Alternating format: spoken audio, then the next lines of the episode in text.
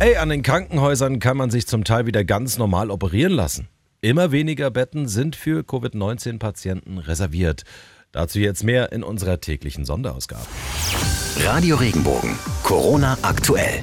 Die Bilder von überfüllten Krankenhäusern, wie wir sie noch aus Italien und Spanien kennen, die haben sich bei uns ja richtig eingebrannt.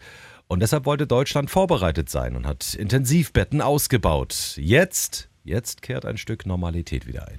Es gibt wieder Eingriffe wie Bypässe oder Gelenkersatz. Nicht wie in den letzten Wochen, als die Devise galt 100 Prozent für Corona- und Notfallpatienten.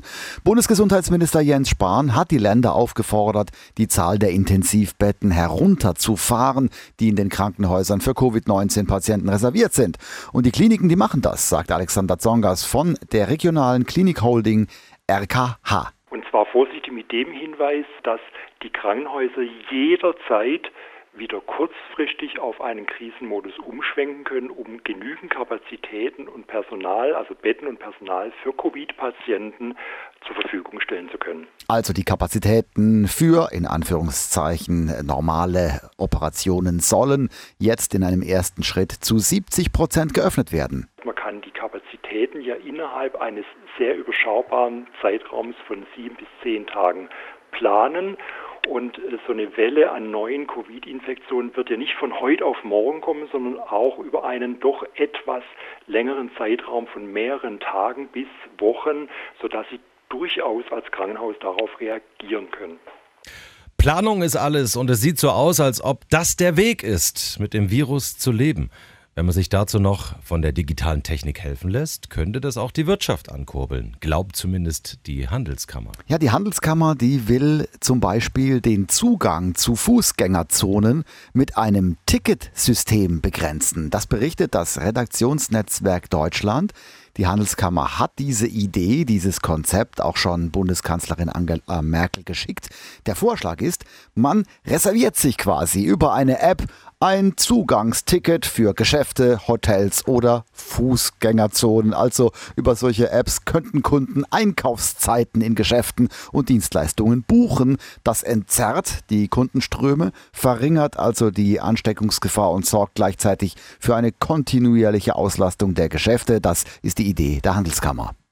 Dass Lösungen her müssen, das zeigt natürlich auch diese Zahl heute Morgen sehr deutlich. Der deutsche Einzelhandel erwartet wegen der Corona-Krise bis zu 50.000 Insolvenzen in der Branche. Ja, vier Wochen waren die Geschäfte für Nicht-Lebensmittel dicht und es läuft ja auch jetzt nicht gerade prächtig. Der Ansturm bleibt ja aus und das Problem ist, äh, dass das Eigenkapital von kleinen, aber auch großen Geschäften nicht reicht, die Mietkosten zu decken. Und viele Vermieter, die sind gar nicht dazu bereit, die Miete zu stunden. Oder sie verlangen äh, Stundungszinsen von 5 bis 9 Prozent. Und der Handelsverband Deutschland Deutschland erfürchtet, dass die Innenstädte nach der Krise nicht mehr so aussehen werden wie vor der Krise und viele Läden fehlen werden.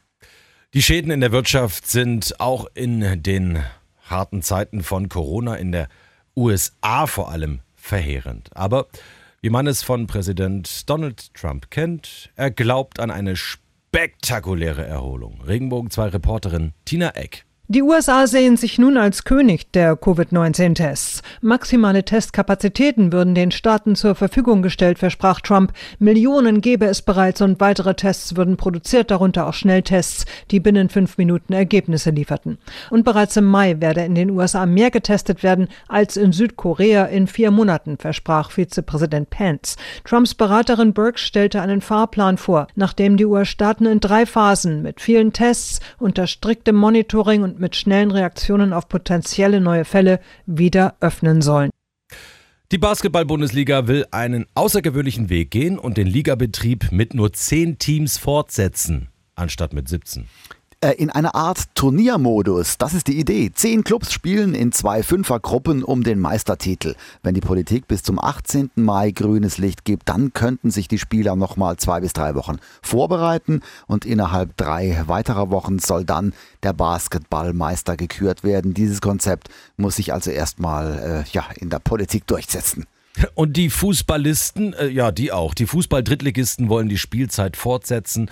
Dafür stimmten bei einer Videokonferenz 10 der 20 Clubs. Ja, da hat man einfach mal äh, zeigen wollen, wie ist denn gerade so die Meinungslage in der Fußball-Drittliga. Acht Clubs waren für einen Saisonabbruch. Äh, zwei haben sich enthalten, darunter der erste FC Kaiserslautern. Der SV Waldhof Mannheim hat sich auch gegen eine Fortsetzung der Saison ausgesprochen. DFB-Vizepräsident äh, Peter Freimuth. Natürlich kommt dann vielleicht auch die Frage auf, äh, warum befasst sich denn der Fußball jetzt mit einem Fortsetzen des Spielbetriebs? Aber ich denke, hier ist es für die dritte Liga genauso wichtig, darüber zu diskutieren, wie für alle anderen Bereiche der Wirtschaft, wie man möglicherweise mit den nächsten Wochen und Monaten umgehen kann. Also 10 der 20 Fußball-Drittliga-Clubs sind dafür, die Spielzeit fortzusetzen mit Geisterspielen. Es ist noch nicht beschlossen. Das letzte Wort haben das DFB-Präsidium oder der DFB-Vorstand, vorausgesetzt die Politik und die Gesundheitsbehörden geben da grünes Licht. Und wir haben noch ein paar mehr Fakten zu Corona kurz zusammengefasst. Ja, die Corona-Reproduktionsrate ist nach Angaben des Robert-Koch-Instituts wieder gestiegen, anstatt zu fallen. Nach zuletzt guten Tagen mit einem Wert von 0,9 liegt die Ansteckungsrate Rate jetzt wieder bei 1. Im Rhein-Neckar-Kreis sind laut Rhein-Neckar-Zeitung gestern zwei Corona-Infektionen dazugekommen, im Neckar-Odenwald-Kreis fünf. Und in einer Grundschule in Ostchina, da tragen Schüler jetzt selbst gebastelte Hüte mit langen, flügelähnlichen Abstandshaltern. Die Regel der Schule, trag einen 1 Meter Hut, halte einen Abstand von einem Meter. Ja, und die kunterbunten Hüte, die haben die Schüler zusammen mit ihren Eltern gebastelt. Radio Regenbogen, Corona aktuell. Wenn dir der Podcast gefallen hat, bewerte ihn bitte auf iTunes und schreib vielleicht einen Kommentar. Das hilft uns sichtbarer zu sein und den Podcast bekannter zu machen. Dankeschön.